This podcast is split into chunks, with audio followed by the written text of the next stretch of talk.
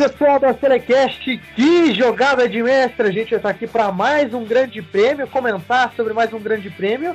E dessa vez é o grande prêmio da Itália em Monza, a casa da Ferrari, mas quem fez a festa são os rivais. Tudo bom, Matheus? Tudo bom, Murilão? Como é que você tá? Tudo certo? Tudo certo, eu queria também perguntar aqui para ele. Tudo bom, Nicolas? Tudo bom, Murilo, e você? Tudo certo? Na medida do possível, está tudo certo. Vamos sobre o grande prêmio de Monza, né? A gente já vai entender o porquê na medida do possível. O cara tá triste. É. Eu tô triste, não tô feliz. Tô triste. Tô triste, não tô feliz. Eu vou chorar, eu chorei bastante já.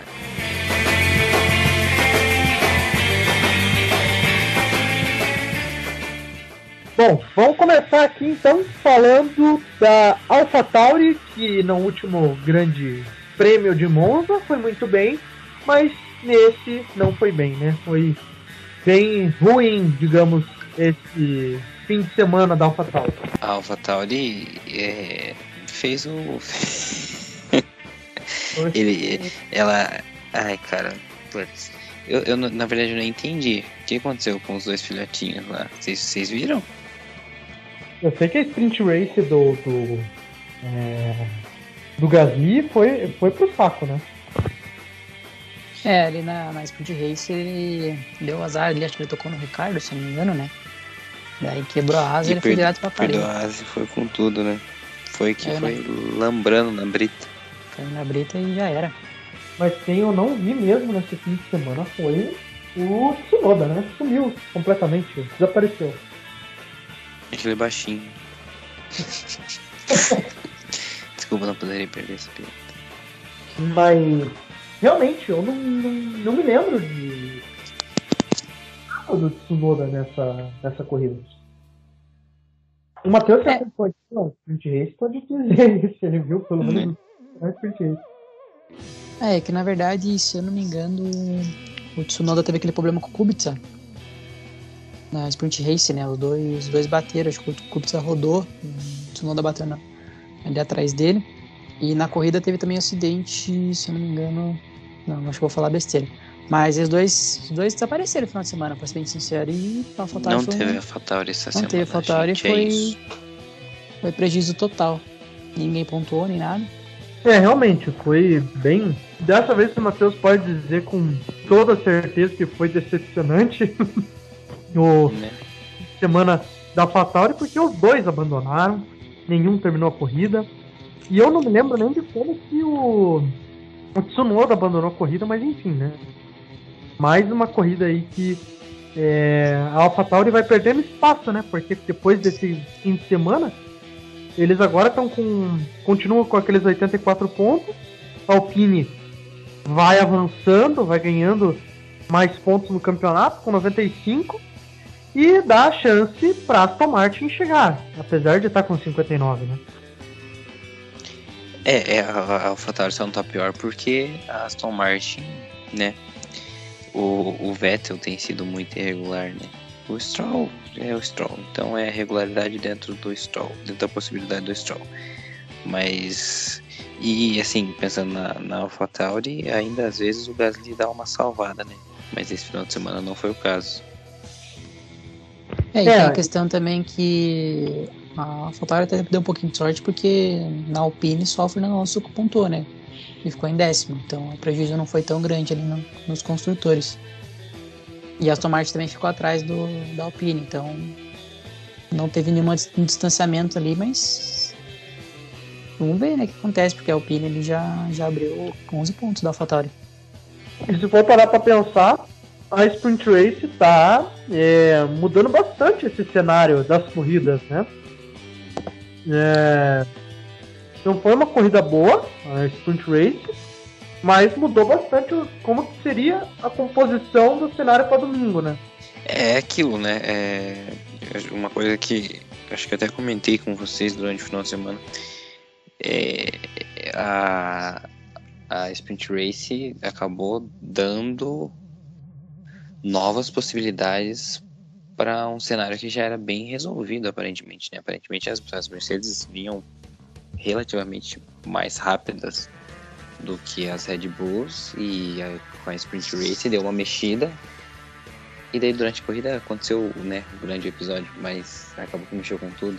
Mas com a Sprint Race deu a oportunidade da McLaren se enfiar ali no meio e fazer uma bagunça, né? Então é, é imprevisível aquilo, né? Uma corrida para classificação é, é, realmente dar esse, esse tom de impre, imprevisibilidade.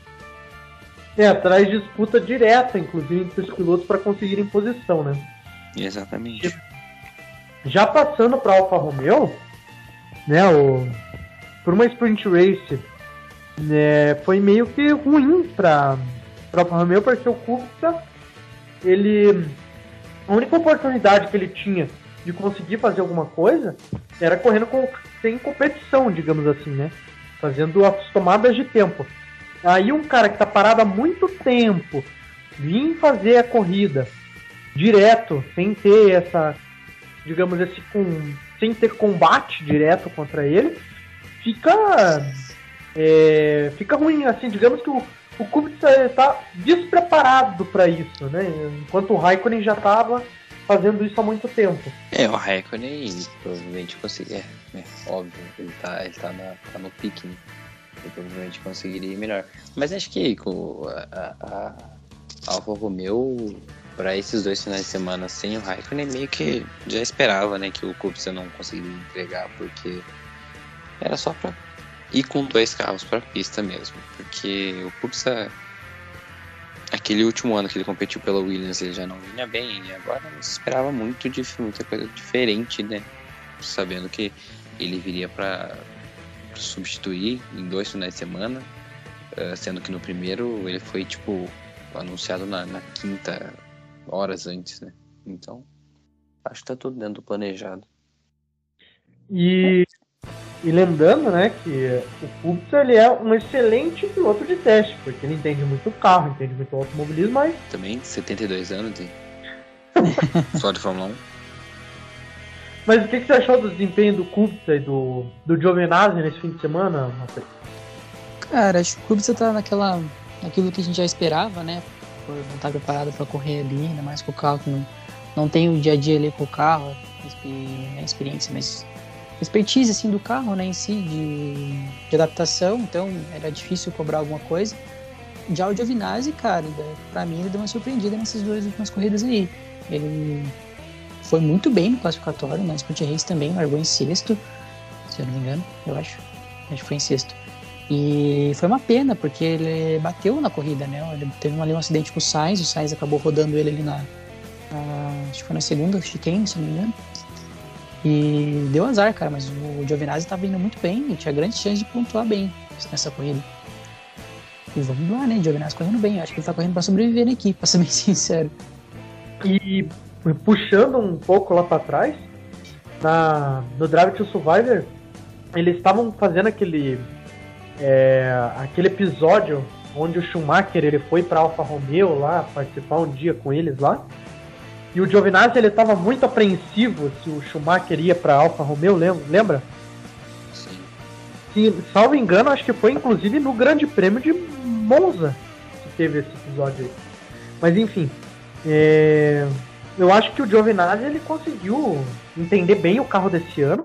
Inclusive a pintura do carro estava diferente, né, para esse Grande Prêmio. Tava, tava com a homenagem à bandeira da Itália e da parte de trás, tava bem bonito. E ele. E o Giovinazzi, a gente sabe dessa tentativa dele de ir bem, principalmente em corridas que são feitas na Itália. Ele tem muito esse sentimento de tentar trazer novamente o nome de pilotos italianos para a Fórmula 1. Então, é, o Giovinazzi ele tem essa procura, essa ânsia por fazer grandes corridas, grandes apresentações, principalmente na, na Itália.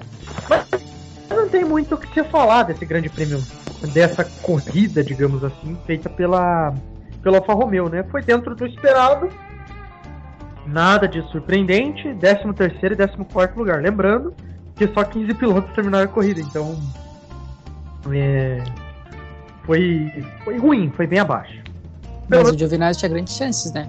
Se não fosse não. aquela batida com o Sainz ali, eu acho que o Sainz foi meio juvenil ali na, na batida entre os dois. A gente já vai falar de juvenil. Nossa, eu senti, eu senti essa, essa fala com tons de ameaça. Obrigado pela participação de hoje. É, fico por aqui. Obrigado pelo, pelo convite. É, bom, da última vez, quem chamou a vinheta foi o Matheus. Se o podcast conseguir ao ar, né? Que tem, tem isso, né? Estamos com problemas. Problemas técnicos. Problemas técnicos para colocar o GP da, da Holanda no ar. Mas. Problemas, né? Só porque o Verstappen ganhou. Pode falar a verdade, não precisa mentir, não. Ah.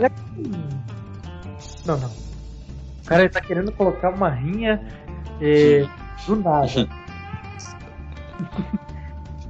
Nicolas, tem vinheta hoje ou não tem? Ah, tem meia, né? Porque o homem abandonou a corrida, mas ele acabou não rodando, ele só saiu de mansinho mesmo. Como que eu vou colocar meia vinheta? o cara lá. Coloca... Só um. Fim, fim. Quer me fuder, me beija, caralho.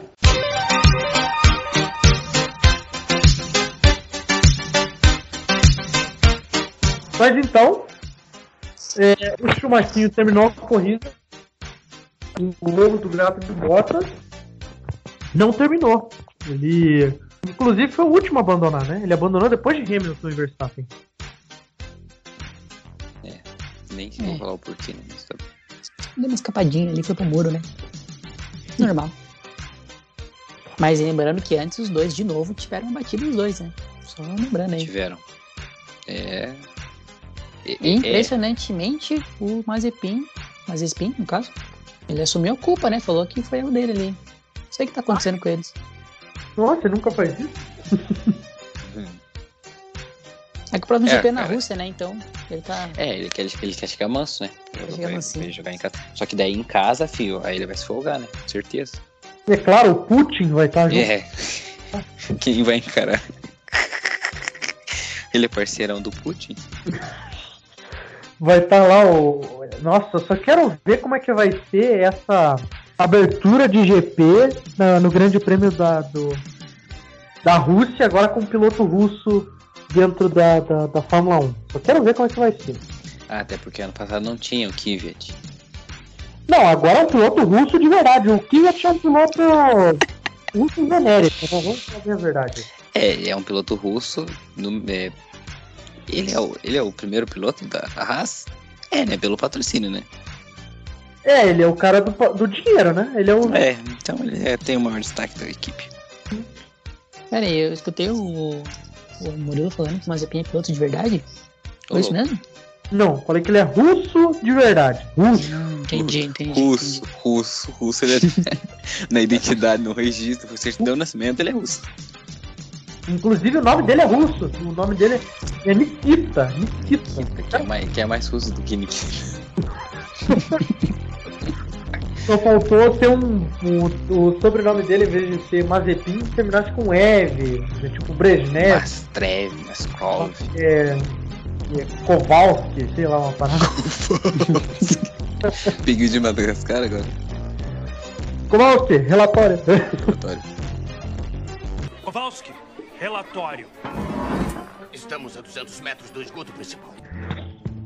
Mas enfim, a corrida da, da, da, da Haas não foi boa. Eu queria, né, já usando aqui, que é, futuramente a gente vai falar de uma nova série, da, uma nova produção da Netflix, né? Puxando novamente o Drive to Survivor.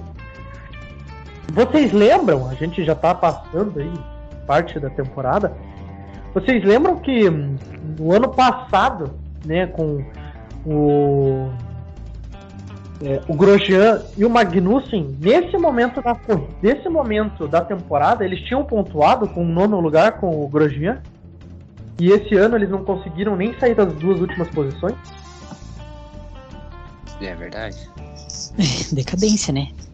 É, porque eles só terminaram na frente, agora ó, dando uma informação possivelmente furadíssima, mas enfim. é, eles só terminaram à frente de pilotos que abandonaram, certo? Eles sempre terminaram, tipo, em últimos, completando a corrida, né? Eu acho que na última ele, o Schumacher terminou na frente do Kubica, se eu não me engano. Ah, é? Ah, então é, talvez é verdade. Talvez. Você perdeu no argumento. É, perdi. É. Mas você tem total certeza dessa notícia? É, né? Tá, não vou discutir, mas tá bom, né? Mas acho que não, acho que foi, foi acho, acho que é isso mesmo. Mas de toda forma, o Kubica não corre, não, não entra no carro de Fórmula 1 pra competir há mil anos. É, desde 2019, né? 2020 ele ficou parado o ano todo. Pois é, então, tipo, tem isso ainda. O, eles vieram da Fórmula 2 correndo, né? Eles estavam pilotando. Kubica não. Então é um ano parado com o Kubica. Não, não, não, ganhei no argumento. Pesquisei aqui. o Mazepin abandonou. Na Holanda, o Mazepin abandonou e o Schumacher terminou em último. É, Matheus? Acho Vai, que ganhei no argumento. Eu perdi no argumento. Você perdeu. Inclusive, não lembrava, mas na Holanda o, o Tsunoda também abandonou. É, Se bem que agora ele já tá confirmado pro ano que vem, o Tsunoda. É, Bom, de toda forma, vamos agora falar da Williams. Que. Matheus, você decepcionou dessa vez com o Williams? Nunca me decepciono. É sempre bala, é sempre bala. Tá Não, vendo? esse. Esse. é- Cara. Mano, só tô pensando no Russell na, na, Mercedes ano que vem, fi. é, o Russell fez dois pontos, terminou em nove. Fez fez dois pontos, cara. tá bom. O cara terminou na frente do Con, atrás do Alonso, foi muito bem, cara. Viu o Latifi e terminou na frente do Vettel, né? Então. Ó, o Latifi aparecendo aí. Será que o carro ele melhorou muito assim mesmo? Você- Nesse. Não, cara, o Latifi é brabo. Sempre foi brabo. O time é bravo. Eu vivi pra, pra, pra ter alguém no Acelecast falando o Latifi é bravo. O Latifi é o homem. Meu Deus do céu. Ah, tá bom. Não, mas mas brincando, não. Assim, até teve uma declaração, só lembro de quem foi a pessoa da Fórmula 1 que falou que o Latifi é uma das várias, umas das melhores promessas aí pro futuro da Fórmula 1. Eu só não lembro a pessoa agora, vou deixar essa informação na metade ali, nas, nas Eu- na metadinha ali. Tem muito dinheiro, deu dinheiro pra alguém falar isso, com certeza, porque não é possível que alguém fale isso. É a mesma coisa falar que o Stroll é uma grande promessa da Fórmula 1. O pai dele vai falar isso. É, mas a gente tem que ponderar que o Latifi terminou na frente do Vettel, né? Porém, o Vettel teve uma, uma batidinha Ocon ali que pode ter influenciado. Né? Um toquezinho ali. Mas, pô, o Latifi conseguindo pelo menos trazer o carro ali um pouquinho mais pra frente no grid ali, não saindo das últimas posições ali, interessante. A gente pode perceber que deu uma evoluída. Junto com o Russell também, que já tá, acho que a terceira ou quarta corrida que ele pontua, né? O Latifi, ele ficou em primeiro entre os carros que não pontuaram. Isso é uma vitória pra ele. Terminou à frente do Hamilton e do Verstappen. Verdade, né? Ele terminou na frente de Gasly, Hamilton, Verstappen, Mazepin. do Vettel, realmente. Mazepin. Hoje eu tô uma tá piadista, cara. Eu- Tá, ele tá bom hoje. Mas, é, falando sério aqui, o salto que o Williams teve, porque a Alfa Romeo desde esse ano só conseguiu 3 pontos, só conquistou 3 pontos. É, salvo engano, todos com o Giovinazzi, né? Ou um foi o, o, o Raikkonen. Putz, a gente já comentou isso aí. Eu acho que, lembrando de comentários anteriores, foi um nono e um décimo. Foi um de cada, só não sei, não lembro quem ficou em nono. Mas eles têm 3 pontos agora. É, eles têm três pontos, aham, foi dois pontos de um nono lugar e um décimo de. e um ponto de, de um décimo lugar, no mesmo final de semana. Eu lembro que o Giovinazzi conseguiu décimo em Mônaco. Ah, então deve ter sido aí. Então, é, a gente tem uma Alfa Romeo que só conseguiu crescer um ponto na temporada toda, da- da- de um tempo pra cá, e uma Williams que saiu de um carro que se arrastava lá atrás lutando com a Haas, né? Inclusive atrás da Alfa Romeo, saltando para 22 pontos no campeonato. Quem imaginaria que a Williams faria hum, Mais de 20 pontos. Mais, não, mais de um ponto. Mais de um. É, realmente. Porque a Williams não pontuou ano passado, não sei se vocês lembram. É verdade. Era a família Williams o problema. Então, a Williams ela sobe para 22 pontos e e dispara ali no último grupo, né, o pelotão traseiro. E o Russell cada vez mais pontuando. Talvez é uma animação da notícia dele estar tá indo para para Mercedes que tá dando um boost nele agora, né? É um alívio, né? Saber que vai ter um carro de verdade para pilotar. E não, como se diz o, o, um, um ônibus cometa. É, e até para ele também, em termos de, de calma mesmo, pra corrida, ele fica muito mais relaxado ali, sabendo que já tem o assento pronto com Mercedes, então. Não, é, tem um tá só se divertindo, né? E tipo, de uma das principais equipes do, do grid, né? Então, tá leve, né? Tá leve. Tá voando, menino. E é, ano que vem que ele tem que se preocupar que ele vai estar num confronto direto com o Hamilton, né? Ah, achei que você ia falar com o álbum. Com o álbum. A gente não falou do álbum, né? É verdade. Não precisa, não precisa. Vamos pro próximo. É...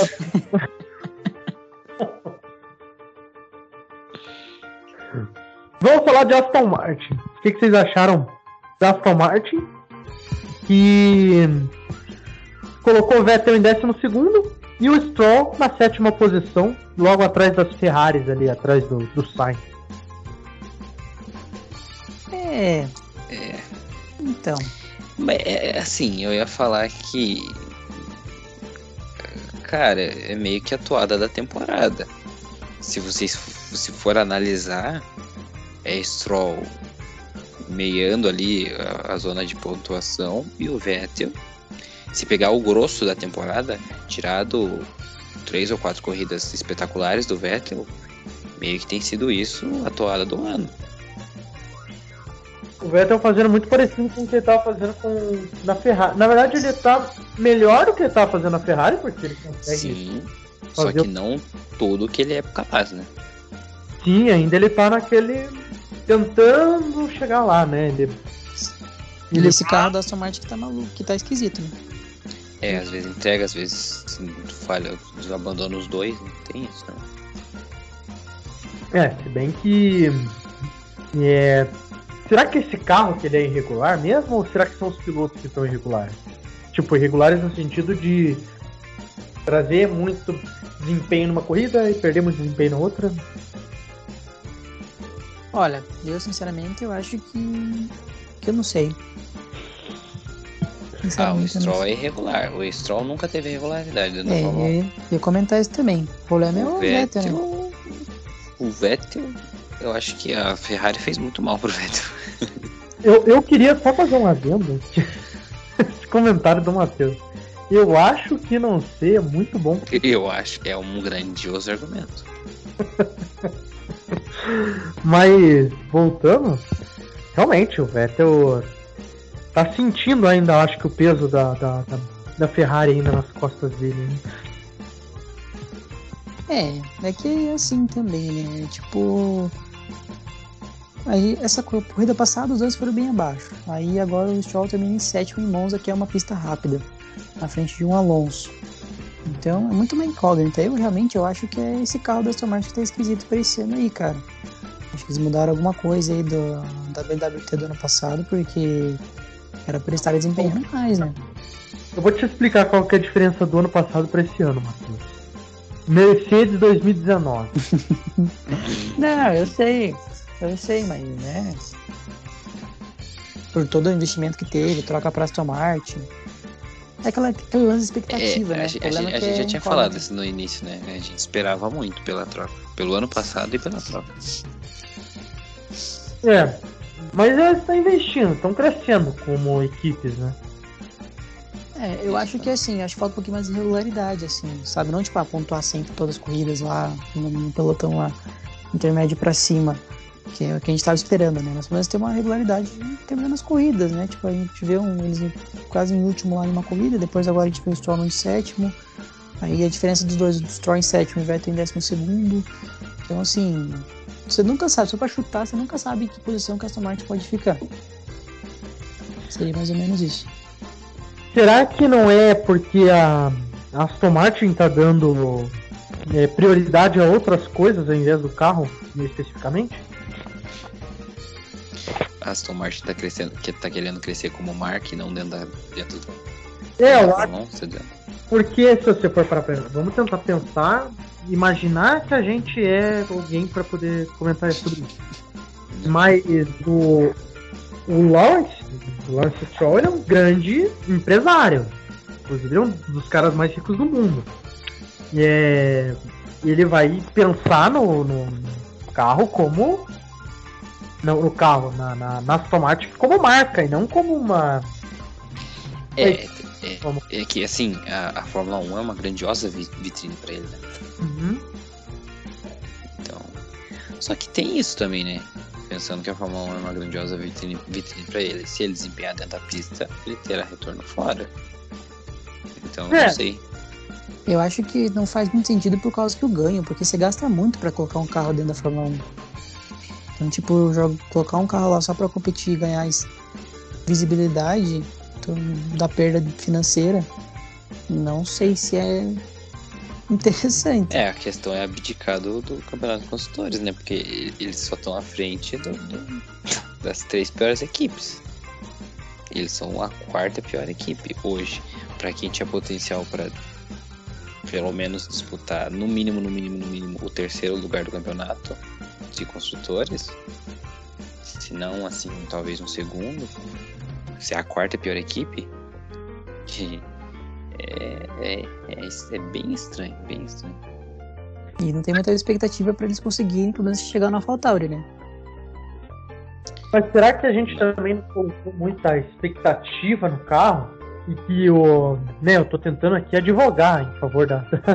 da Vamos Tá. lá, o que, que o Lawrence Stroll deu, pra, deu de grana pra você falar, tentar defender eles? Vai, É, e aí, tio? Que E aí? que você tá? É. na mesa aí. ah, senhor Veritíssimo, não conheço. Não, sim, é.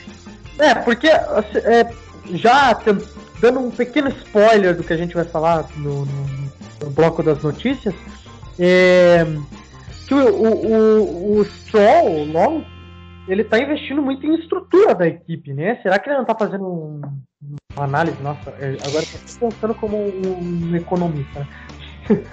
uma análise a longo, a médio e longo prazo para a equipe, para Aston Martin? Será que né, ele está fazendo uma estruturação primeiro para se firmar dentro da Fórmula 1? E está abdicando dessa última temporada? Porque lembrando, essa é a última temporada. É a última temporada do regulamento, né?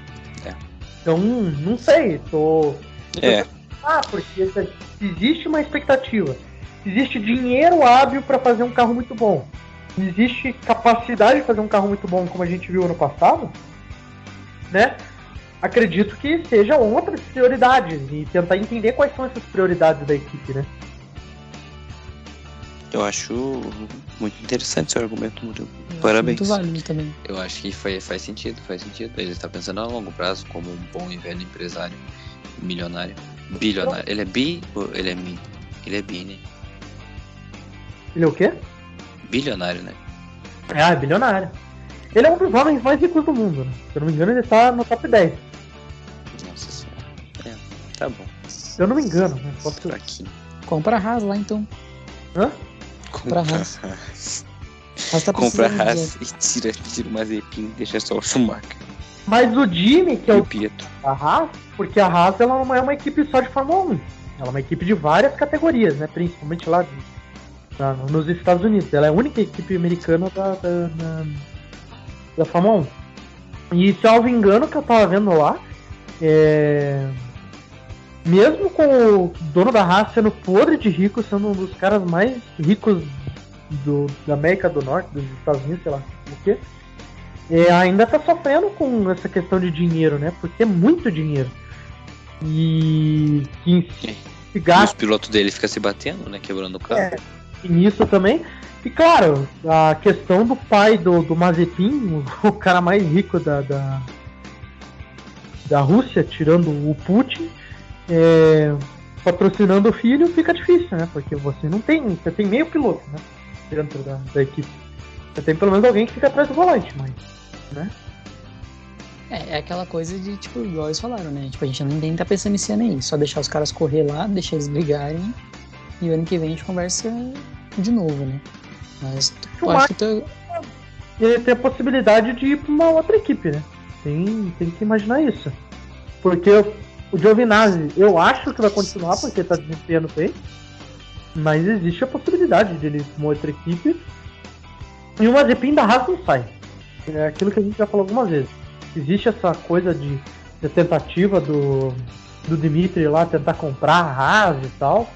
Né, a, a, equipe de Fórmula 1 e com certeza mudaria o nome da, da equipe, né? Mas o Mazepin não sai dali, é igual o Stroll. O Stroll também não sai da, da Aston Martin. É, é.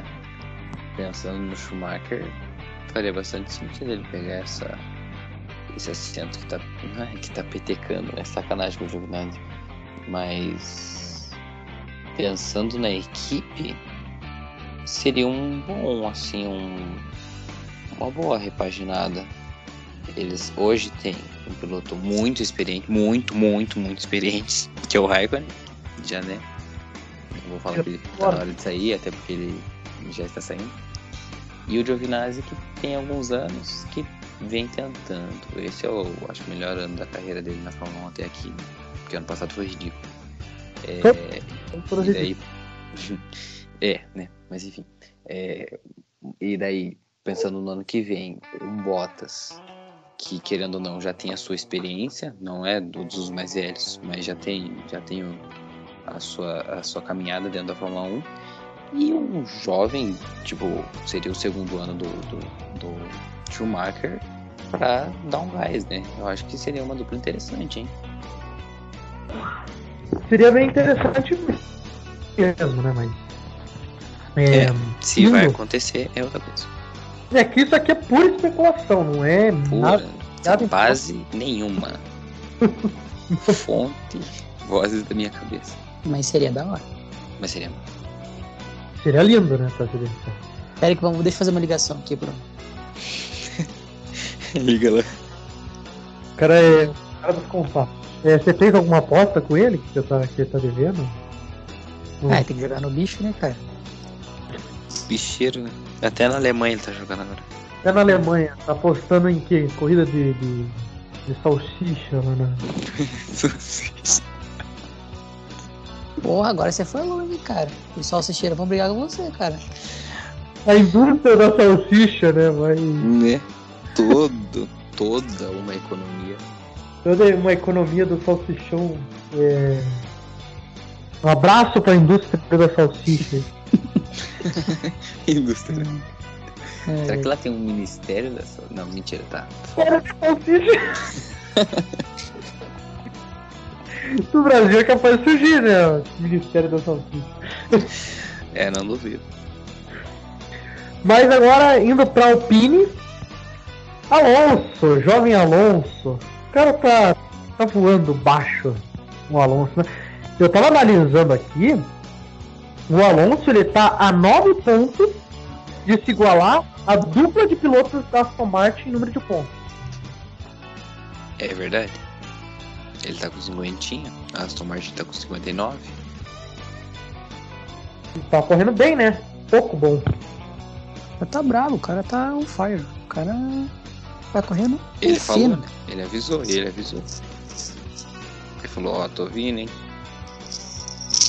tô ouvindo, hein? Eu tô ouvindo e veio, né? Chegou com. Veio. E... Ele se inspirou no né?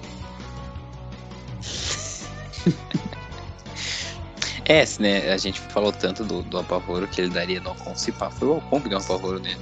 É, não, não querendo só brincar, mas falando sério mesmo, porque, não sei, ele já tinha pedido, né, as corridas pra se adaptar, se adaptou, agora tá voando. E também tinha a questão do Ocon, né? O Ocon também tava desempenhando bem, depois deu uma caída, depois voltou.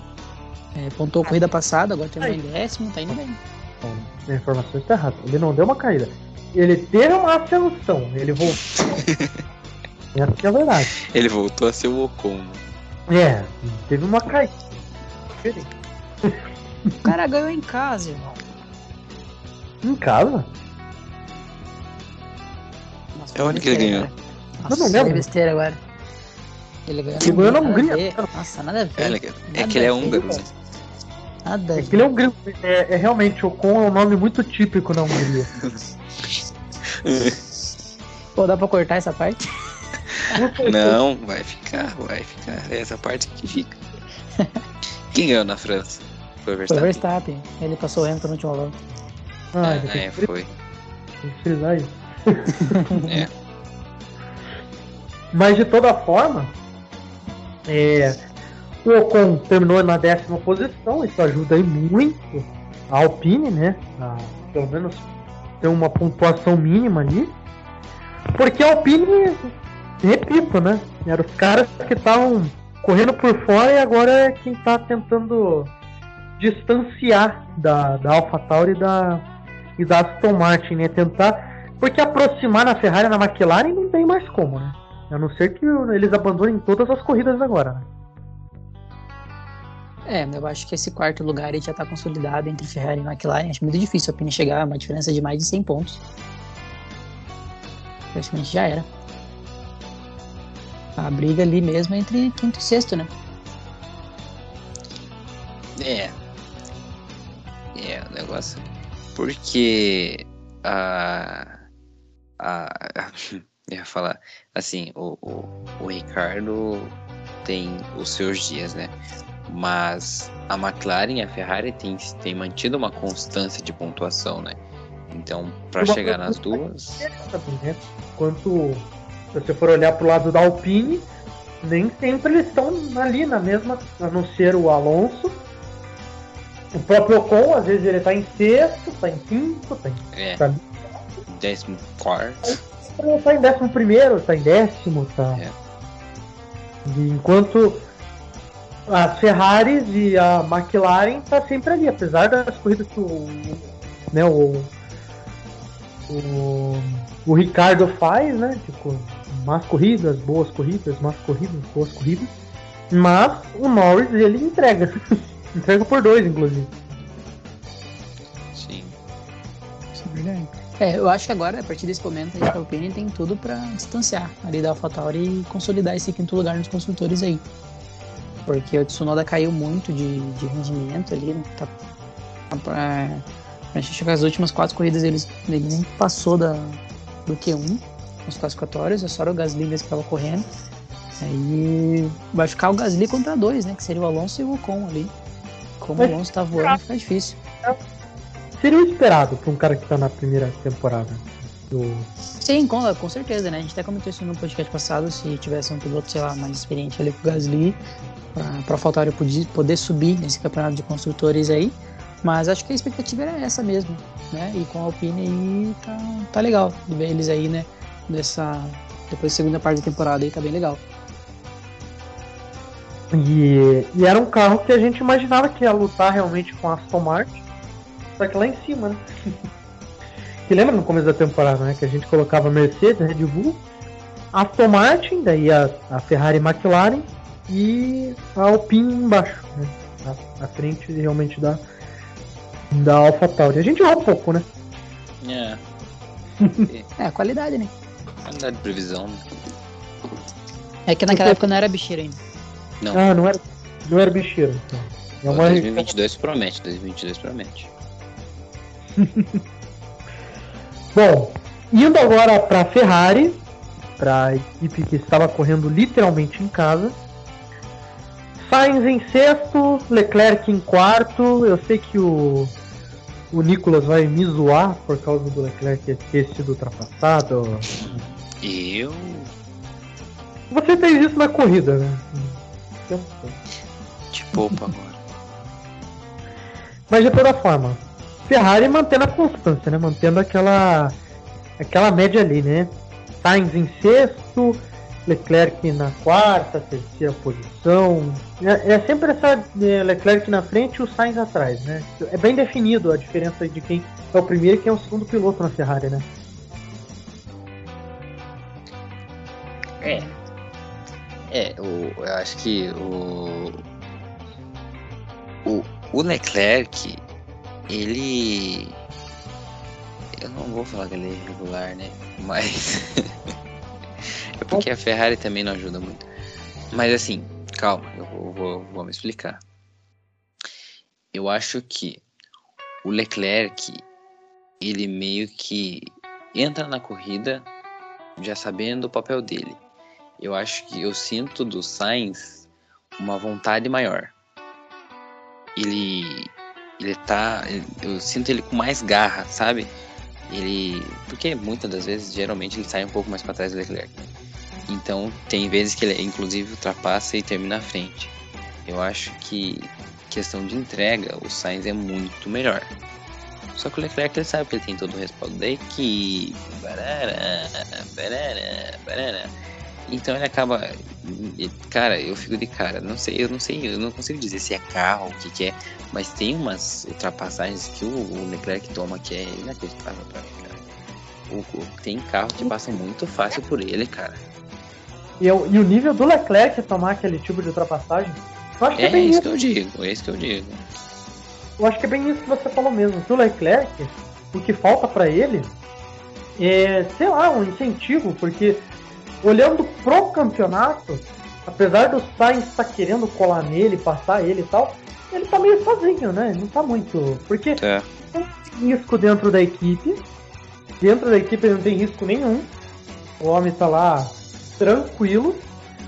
O Sainz ele tá querendo mostrar que ele tem potencial, coisa que não precisa fazer, mas é piloto que tá novo na equipe, ele tá mostrando trabalho.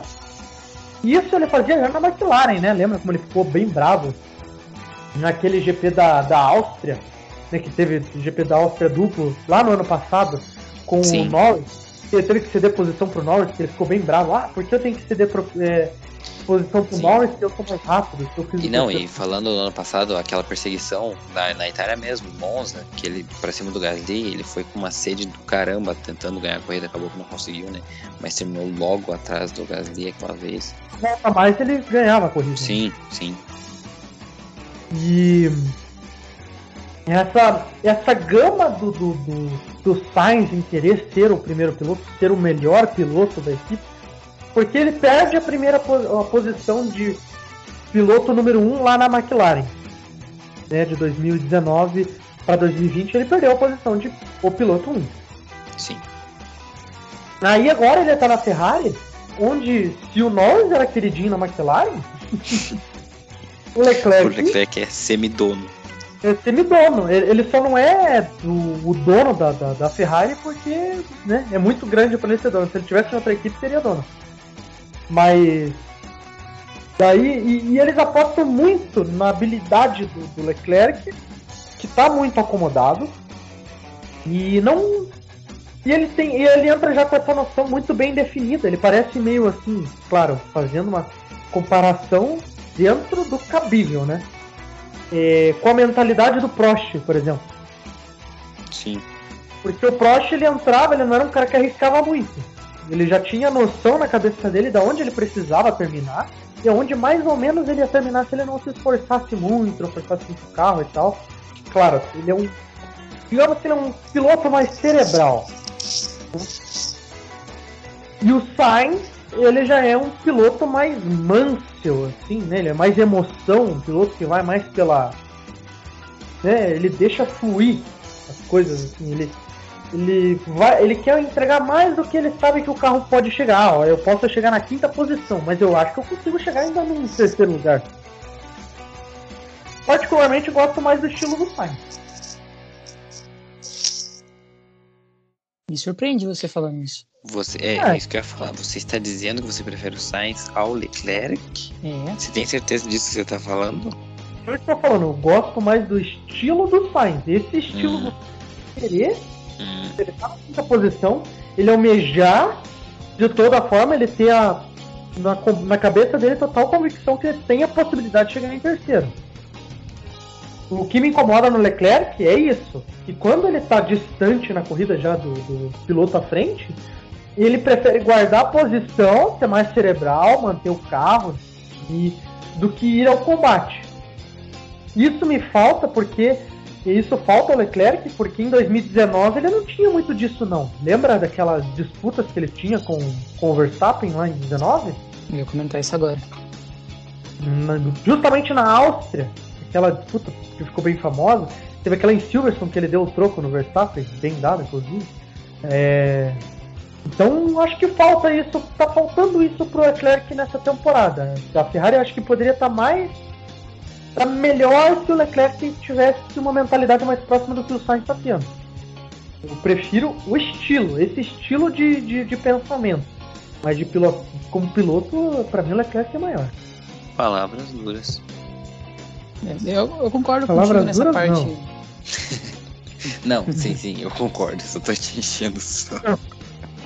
Uma, nossa, ele, ele aprendeu com o Matheus a ser assim. Mas era... calma, homem, calma. Não a gente nem falou mal da Ferrari ainda. É, calma. E pra Ferrari? Como assim? Opa!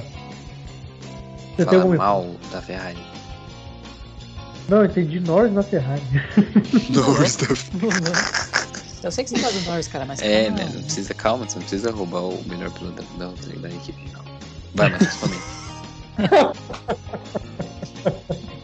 É. ah, não, mas voltando, tá, Murilo? Falando sobre o Leclerc, eu concordo contigo que eu acho que ele perdeu um pouquinho dessa agressividade que ele tinha, né? Ele era um piloto mais. Assim, pô, botava o carro, era super agressivo, né? Aquelas batalhas que conversar com 2019. E a gente tá falando um pouco dele nessa temporada. Ele tá terminando ali na, na, na média ali, terminando na frente, consegue uns pontos ali interessantes. Algumas vezes não, não passa por, por Q3, mas sei, cara. Eu acho que. Cara, pra ser bem sincero, só sei que nada sei. Que louco. Não, não quero o negócio que você tinha falado, claro. Não. Acho que não sei. Eu acho que eu não sei. Eu acho que não sei. Eu acho que não sei. O Matheus ele avança umas casinhas, ele percebe assim. Será que eu tô Aí ele volta. Ele volta. É. Ah, não, é porque assim, né? Tipo, a gente fala um pouco do Leclerc. Você vê ele fazendo pouca coisa é, com ele. É, aquilo lá que eu falei. Ele, ele não tá querendo aparecer. Ele tá, ah, mas tá na dele. Eu tenho que discordar de vocês em alguns pontos. Discorde. É, porque, por exemplo, a gente falou bastante dele na primeira. Antes das férias, a gente falou bastante dele, por exemplo, na coisa de Silverstone. Ele fez uma excelente apresentação, terminando em segundo lugar. A gente falou também ele em Baku, que ele teve aquela disputa com, com o Gasly na, na, em Baku, onde ele fez uma corrida boa, ele fez pole position, inclusive, em, em Baku. E ele fez uma bela apresentação, pelo menos no, na classificação em Mônaco. Então acho que ele tem corridas e corridas. Ele tem apresentações e apresentações. Às vezes ele vai mostra o potencial Leclerc dele, tudo que ele pode ser, e às vezes ele parece que tá com sono, né? Mas eu acho é, que. Teve, teve o meme dele, né? Que ele pediu pra parar lá no box. Eu preciso parar e não preciso explicar o porquê. Uhum. teve isso. Então, tipo, o Leclerc ele tem, tem essas coisas, né, cara? Tipo, acho que tem muito fã da Ferrari que. É, acho que na Ferrari existe essa, essa coisa, né? Tem gente que ama o Leclerc e tem gente que odeia o Leclerc. Tem gente que não gosta dele de jeito nenhum. E diz que ele é muito mimado, diz que ele não é piloto para estar na Ferrari e tal. Eu, eu, eu sou do time que gosta do Leclerc, né? Cara, Agora que rebatendo um pouquinho do teu argumento, você não acha que esse contrato de 5 anos dele não foi ruim para ele? Em termos de competitividade? Porque o cara tem um contrato de 5 anos ali, o cara fica isso de boa. Ah, mas se você corre por contrato, você nem deveria ser piloto, né? Vamos, vamos, não, eu, então, eu concordo contigo, mas você acha que se ele não tivesse um contrato menor ali, tendo que brigar por conseguir o contrato do ano que vem, será que ele não poderia apresentar mais do que ele apresenta? Eu Olha, porque a Ferrari ela pode é, cortar esse contrato a qualquer momento.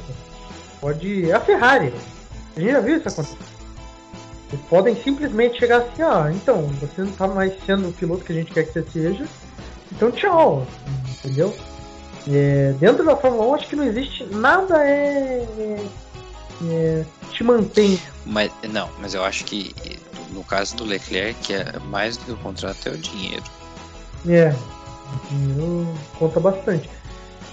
Mas eu, eu não sei, Matheus, te dizer com toda certeza. Concordo, mas também não sei te dizer se. se... Concordo discordando. Não, eu concordo com ressalvas, eu diria. Porque eu não sei dizer se, se realmente ele tá tão tranquilo assim. Se o carro também não é ruim, porque o carro do ano passado era horrível e ele entregava muita coisa. Talvez ele, sei lá, esteja lutando com o carro, sei lá, não sei. Porque ele faz boas apresentações, às vezes ele consegue tirar coisas de Ferrari que uma Ferrari não entrega. É, comparando com o ano passado que não terminou nenhuma Ferrari na corrida, né? Tivemos quarto e sexto esse ano. Uma Towner, né? Ele correu uma Towner. Carro de salsicha. Carro de salsicha tem que ser um carro alemão. um carro alemão? Um, um carro de, de baguete. Baguete é uma comida italiana. Um carro de baguete. É. Bom, saindo agora da, da, da, Ferrari, que a gente falou bastante de Ferrari, vamos para Vamos falar da Mercedes? Né? Vamos falar do. Quase que eu falei pra Itália, não faz nenhuma lugar Vamos pra Itália, vamos, você vai pagar? quase Mateus, Matheus. Bicheiro, quase, foi por pouco. Salvo. É, acabou que o pessoal passou ainda, né? Mas salvo pelo Bottas. Quem diria, Matheus? Nunca critiquei. É. Nunca critiquei. Depois que o Bottas ele perdeu o assento, né? Dá pra dizer que ele perdeu. O virou outro piloto, né? A Mercedes deveria ter feito isso no início do ano. tipo o Vettel ano passado.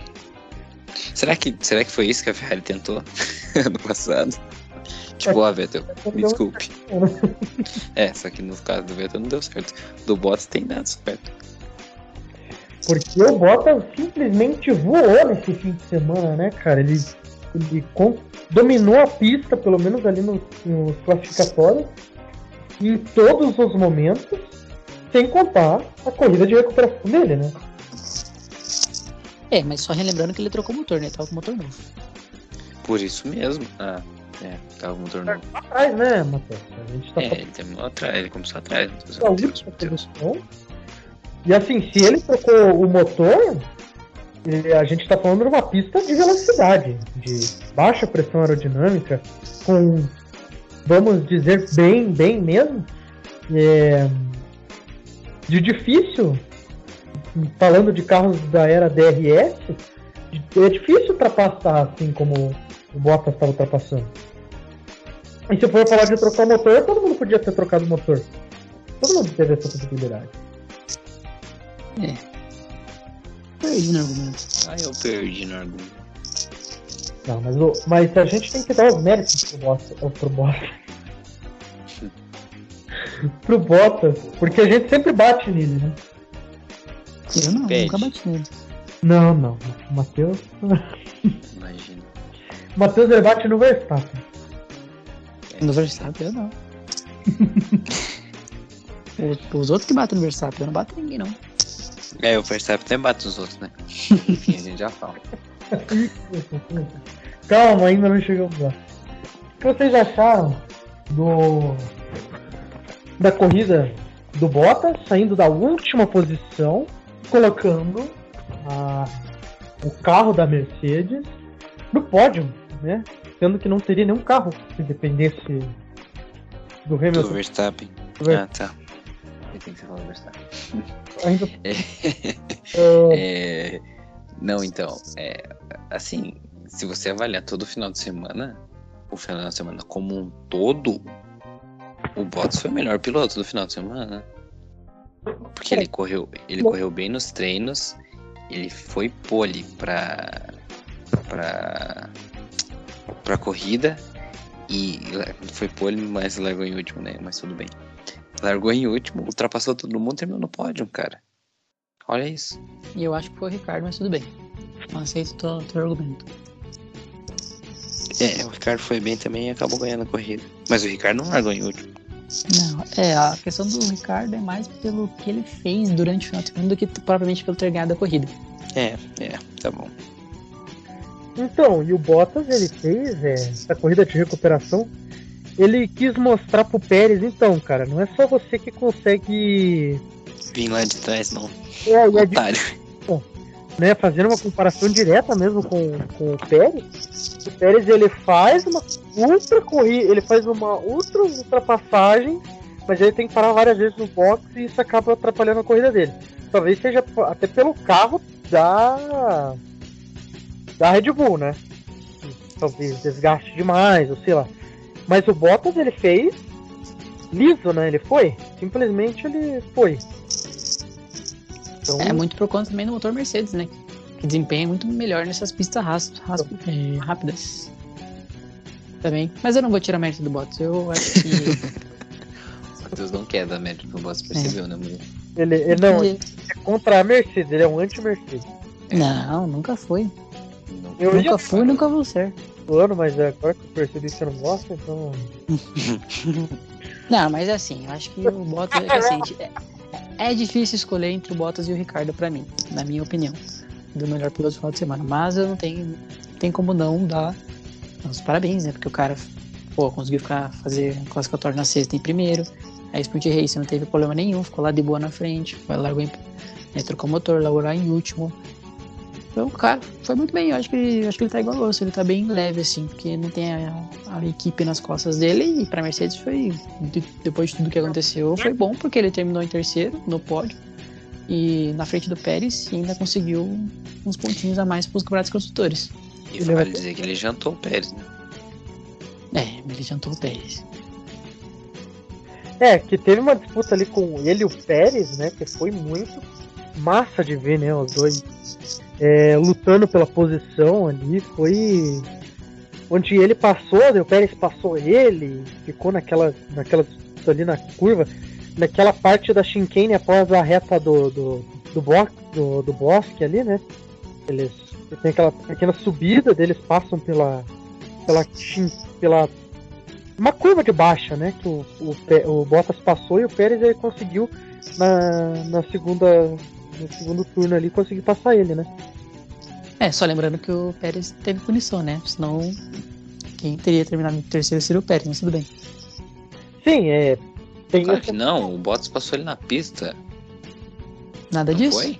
Nada ah, disso. não foi não. É verdade, não foi não. Nada disso, senhor Mercedes. Ele, ele passou, só que o Pérez devolveu, né? É isso, eu tô ressaltando essa disputa, essa disputa mesmo é. que eu tô porque, foi tipo, quando ele chegou no confronto direto com o Pérez, novamente ele fez o que ele fez lá em Portimão. Só que Portimão ele fez com o Verstappen e, e rendeu muitas críticas ao, ao, Bottas, né? Lembra como é que foi aquela, aquela, aquela situação, né? O protege aí o Hamilton, que agora você tem que proteger o Hamilton e segurar o Verstappen o máximo que puder. Na primeira oportunidade ele errou a curva. Então.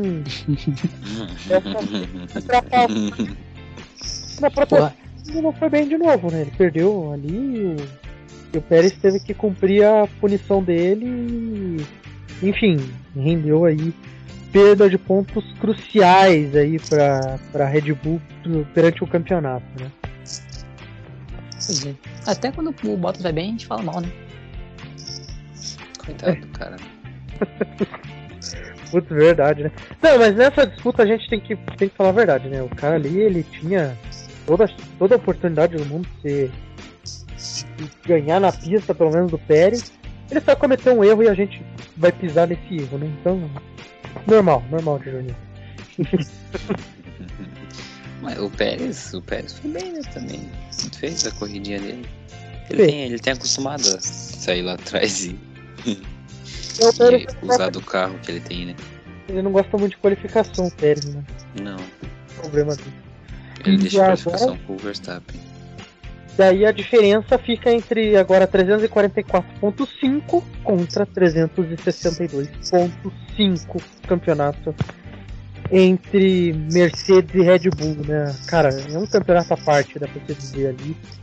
E incrível, né? Incrível essa temporada que tá sendo dessas equipes ali, essas quatro primeiras equipes lutando. Nem todas pro título, mas tá uma luta muito legal, né? Com certeza, né? E a gente tá vendo que esse, esse assento de segundo piloto é de extrema importância para o campeonato dos construtores. Sozinho ninguém faz. ninguém ganha, não. Possível. O tanto que o Bottas está sendo importante para Mercedes, para eles conseguirem essa primeira posição de construtores, é, é de ser, sim, impressionante. Mas bem sincero. É, e até que enfim ele passou, né? Até que enfim, digo, por questões de, de equipe, né? Mas enfim, ele passou o Norris e que agora se manteve à frente do Norris, né? Porque ele tava tomando um pau do Norris até pouco tempo. Pois é, agora ele tá com 114, 114 141 contra 132 do, do, é, do Norris. Tá feio pro Pérez, né, nesse momento. Agora o Pérez que tá na, numa posição bem ruim. 118 pontos a 132 do, do... E ele que deveria estar disputando direto com o Bottas, tá ali. Então a distância é. óbvia, né? E novamente, né, a gente tinha falado lá no começo que ele ia disputar o terceiro lugar. Porra, Pérez, ajuda nós. Aí a culpa não é nossa, a culpa é do Pérez. É que ele teve, ele teve boas sequências, mas em algumas corridas anteriores ele deu uma rameladinha também, né? Que puta merda. Mas pelo menos ele, ele tá garantido no próximo ano, né? Essa felicidade é, do Pérez. Tá leve, tá leve. Tá leve, só pra dizer. É, tô vendo que ele tá leve. tô vendo que ele tá leve. Críticas. Momento torcedor, momento torcedor. Momento torcedor, passional. Já é pra falar da Red Bull já? A gente já tá falando, agora a gente vai é. Agora a gente vai falar daquilo que é um, a imagem da corrida, digamos assim, né? Uma das imagens do ano, provavelmente. Uma das imagens da, da história da Da história, da história. E antes de, de chegar nesse, nessa imagem, vamos relembrar outros momentos que tivemos disputa de títulos que foram tiveram, pelo menos em um momento, uma imagem como essa, né? Essa imagem ela não acontece no final da temporada, como as que eu vou dizer aqui agora, mas acontece. É, são imagens que ficaram marcantes, né? Como Senna e Prost. Senna e Prost não dá pra não, não falar, né? Que a gente teve em 90, o Prost, aquela disputa, em 89, perdão, aquela disputa do Prost em Suzuka e o Senna, né? Que daí o Rafael Galvão falando Prost, é, cena por dentro, Prost força. Daí os dois se tocam e tem aquela coisa da, da área de escape, tem toda aquela confusão com o Balestre e o Senna, enfim. E daí tivemos aquele em 90, do, na primeira curva que o Senna pega do lado lá, contexto do lado pista, toda aquela coisa toda, né? Só jogo Brasil.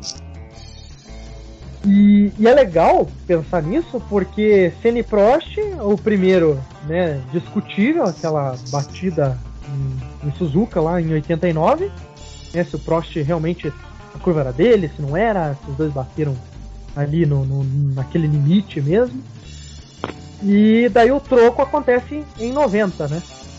E agora aconteceu na mesma temporada o troco, né? Porque teoricamente o Verstappen dá o troco do que aconteceu em Silverstone né? Se eu for para analisar, digamos assim, né? ah, eu tenho a razão aqui e, e vou acertar. Trazendo outros exemplos aqui de que tivemos, vamos trazer o Schumacher, né? Com o Damon Hill em 94 e né, tivemos também com o ah, esqueci o nome daquele canadense lá, o Villeneuve em 97 em Adelaide e Relay da Fronteira.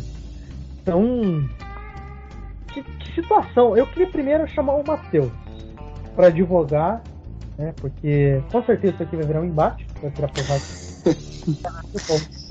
Sou o gongo. Matheus, o que, que você analisa dessa situação entre Hamilton e Verstappen? O que, que você observa desse, desse confronto? O que, que se deu e tal?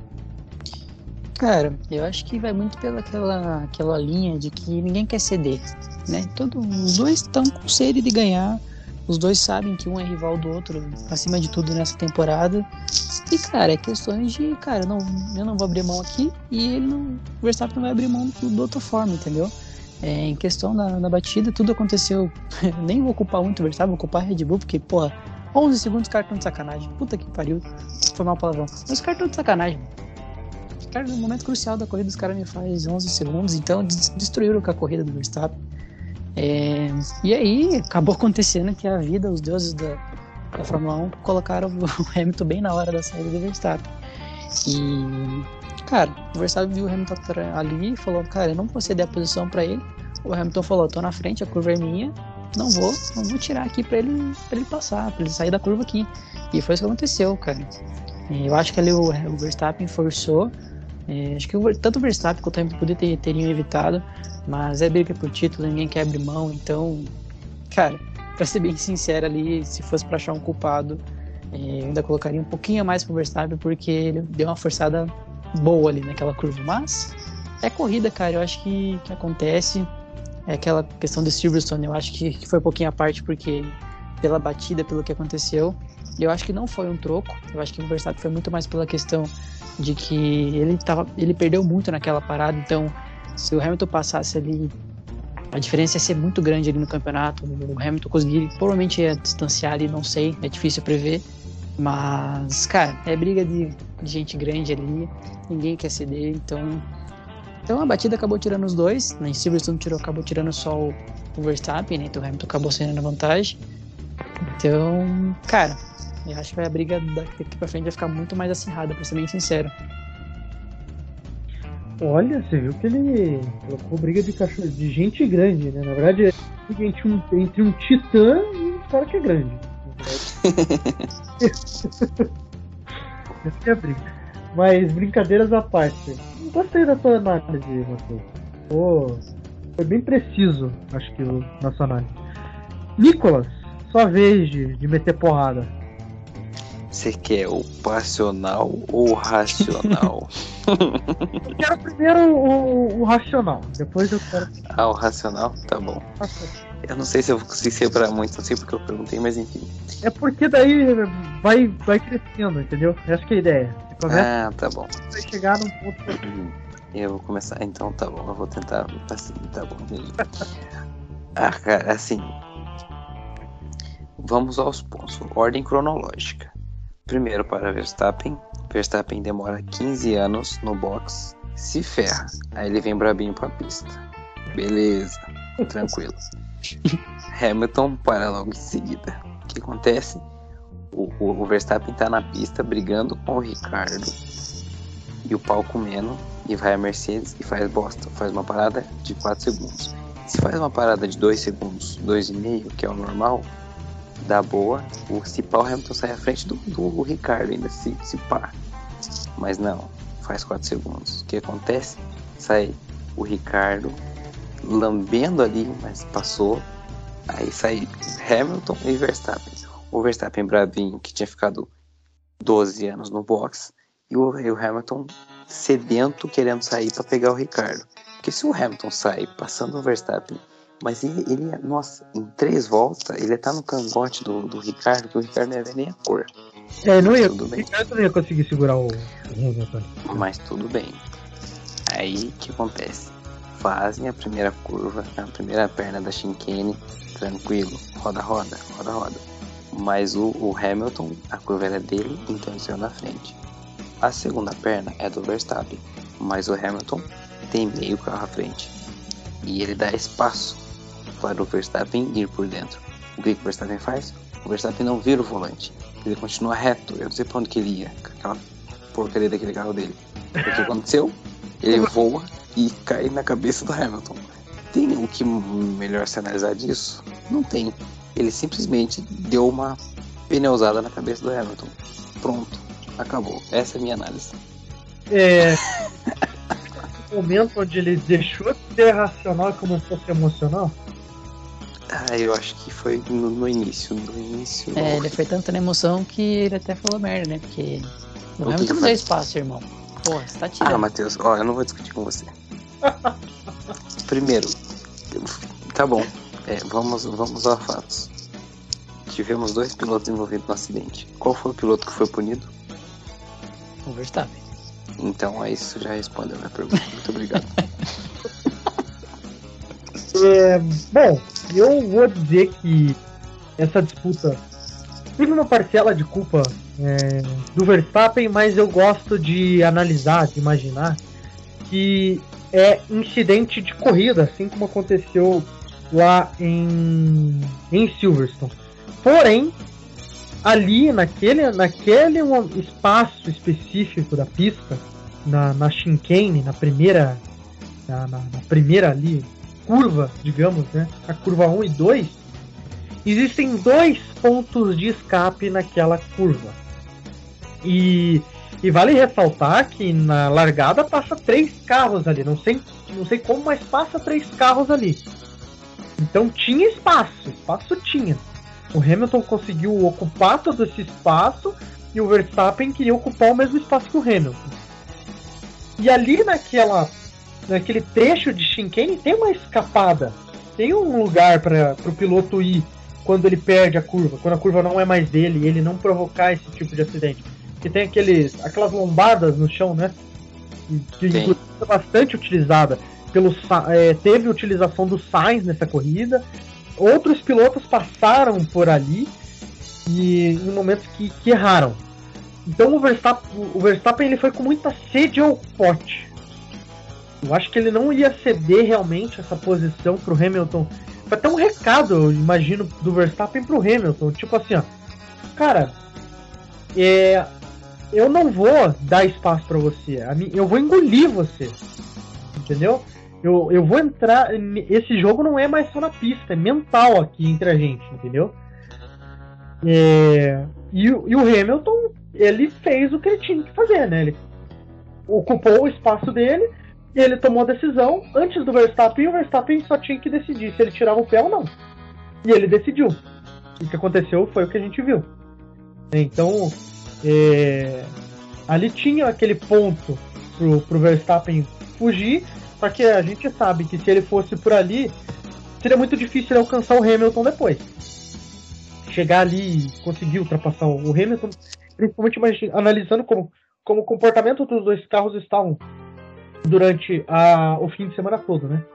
É, a Mercedes não tem, a Mercedes não tem comparação com a Red Bull. Assim como a Red Bull em circuitos mais fechados, de mais curvas, não tem comparação com a Mercedes.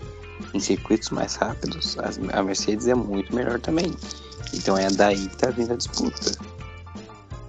Sim, sim. Então o, o, que, o que se sucedeu daquele momento em diante é que foi uma tomada de decisão entre os dois pilotos. Cada piloto decidiu é, o que aconteceria durante a, a, ali aquele tempo, aquela naquela curva em específico e né, a decisão deu nisso. Tipo, ó, aqui, é, aqui eu não vou dar espaço para você, eu não vou ceder, e o outro também falou, então eu não vou ceder também. Né, e, e acabou gerando. E acabou que um carro parou em cima do outro, simples. Porque daí o, o Verstappen acabou voando, né? Subindo ali, né? O Red Bull da asas e e pegou o pneu do Hamilton e foi parar em cima do carro do Hamilton.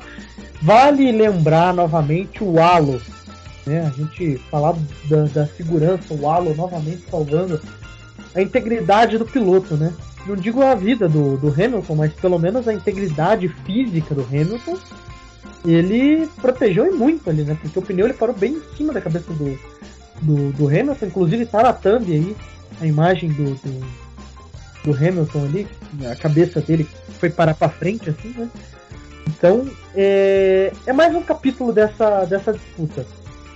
Antes de, pra, de passar para a McLaren, queria perguntar para vocês: esse, o Verstappen é o maior rival do Hamilton? Da história do Hamilton? É história. Agora pegou pesado. Olha. Pergunta, tô pegando pesado. Boa pergunta. Uma pergunta. Eu acho que eu ainda não sei te dizer, mas ele tem possibilidade. Porque o Hamilton tem muita história com o Rosberg. Só que o Rosberg bateu ele em 2016 apenas. O Verstappen vem muito bem esse ano. E o Rosberg promete... Hamilton, né? é amigo do Hamilton. É, não, é. Sim, sim, sim. é. brother. E, tipo, eram, eram rivais, mas rivais dentro da mesma equipe, né? Mas o Verstappen vem muito bem esse ano e promete para os anos seguintes. Então, ele pode sim se tornar o grande, grande rival da, da, da carreira do Hamilton. Lista o Hamilton, diria assim? É, né? De certa forma, sim. E você, Matheus? É, eu acho que vou muito, muito pela linha do Nicolas ali. Eu acho que escolher ser o maior é muito difícil nesse momento agora por porque na, na, emoção a gente vai falar que sim, né? Por tudo que tá acontecendo. Mas em temporadas passadas a gente já viu várias brigas do Hamilton com outros, outros corredores aí, principalmente o Rosberg na mesma equipe, né? Então eu acho que tô mais nessa mesma linha. Eu acho que ele no final do ano a gente vai saber melhor responder essa pergunta. Eu acho. Ah, você tá dizendo que se o Verstappen for campeão, ele será o maior rival? É isso, tá Eu acho que sim. Aí, ah, porque eu acho que qual seria a diferença dele pro Rosberg? Daí o Rosberg sempre bateu o, o Hamilton em um ano. É, mas aí a gente tá falando de, de uma outra temporada, né? Essa temporada agora tá acontecendo muitas coisas que aconteceu com o Rosberg naquela temporada. Ah, 2016 foi. Você não lembra? Da... É, eu acho que se for pensar assim, 2014 teve aquela, aquela disputa épica entre o Rosberg e o Hamilton lá no Bahrein. Os dois ficavam roda a roda cada curva. Aí teve aquela disputa que os dois abandonaram na Catalunha também. É, já em 2016. Mas na minha opinião, na minha humilde opinião, não vale porcaria nenhuma. O maior rival do Hamilton é o Alonso. Em 2007, a temporada 2007, onde o Raikkonen foi campeão, foi incrível a batalha entre Hamilton e Alonso. E o Hamilton e Alonso terminaram a 109 pontos iguais no, no fim da temporada. E o Raikkonen terminou com 110. Na temporada seguinte, 2008, o Alonso ele disputou até uma parte lá, daí foi Corsa Kubica e Massa contra o Hamilton. Aí depois, em 2009, já o Hamilton correndo por fora, ele teve uma disputa ali com, com o Alonso meio que por fora. Então acredito que posso estar falando besteira, porque o auge do Hamilton já é sem o Alonso, né? Então é difícil dizer. Essa é uma pergunta que até eu agora tô, tô encucado. Ele começou respondendo, mas desistiu de, de responder durante. Respondendo, mas daí fui percebendo. eu acho que não. Talvez seja o grande antagonista, porque o, o Verstappen ele pode marcar o fim da era Hamilton e o início da era Verstappen, digamos assim. Sim, sim. E querendo ou não, querendo ou não, o Hamilton, como a gente já disse algumas vezes aqui, ele está no período de escrever a própria história. A partir do momento que ele passou, é, né, igualou e em alguns pontos passou o Schumacher em números, eu digo, é, e pensando no, no né, talvez no número mais, mais importante de todos, o número de títulos mundiais que está igualado. E ele poderia passar esse ano e o Verstappen está né, tentando impedir que isso aconteça Talvez isso seja o, o grande chamariz, né? Porque é meio que o Verstappen impedindo, entre aspas, impedindo o, o, o Hamilton de escrever a história dele, né? Então. É, pode ser. Se for para pensar por esse lado, é uma, um bom argumento. A gente gostei desse, desse argumento. Indo Agora, acho que tá bom já de discussão sobre. tá bom, ninguém saiu com o olho roxo por enquanto, então acho que é melhor já passar pra frente. É, porque ficou claro que a culpa foi Hamilton. a culpa é, é. Foi, foi. A FIA viu a mesma coisa que você. Não, mas assim, não, não, não. O, só pra... o último, acho que o último ponto, ah. só pra terminar. Eu acho que vai, assim, vai. nessa disputa, quem tá sendo mais prejudicado é o Verstappen. Né? Que bom! Que bom! o cara, o cara lançou uma. Obrigado pela participação novamente, obrigado. Por que, por que bom, Murilo? Porque assim o Hamilton vai, vai aproximando, vai. é, próximo. isso sim. Você está dizendo que o Hamilton não tem condições próprias na pista, tem que ficar dependendo dos outros, é isso? Acho que ele tem sete títulos para dizer isso pra você. Então é. Eu falei que era melhor ter passado sem ninguém ter saído com o olho roxo, mas enfim. É só para deixar a informação aqui. Para a próxima corrida, corrida de, da Rússia, o Verstappen tem três posições de grid a serem pagas. Ou seja, é impossível dele fazer a pole na Rússia. Quer dizer, fazer a pole pode fazer, né? Mas ele não será, não largará em primeiro. É, é, pole positivo, né? É. Assim tá é, o que eu queria dizer também é que eu quero que o Hamilton ganhe de toda forma esse campeonato, porque é a história que a gente está vendo nesse campeonato a gente está vendo a história da Fórmula 1 sendo escrita diante dos nossos olhos.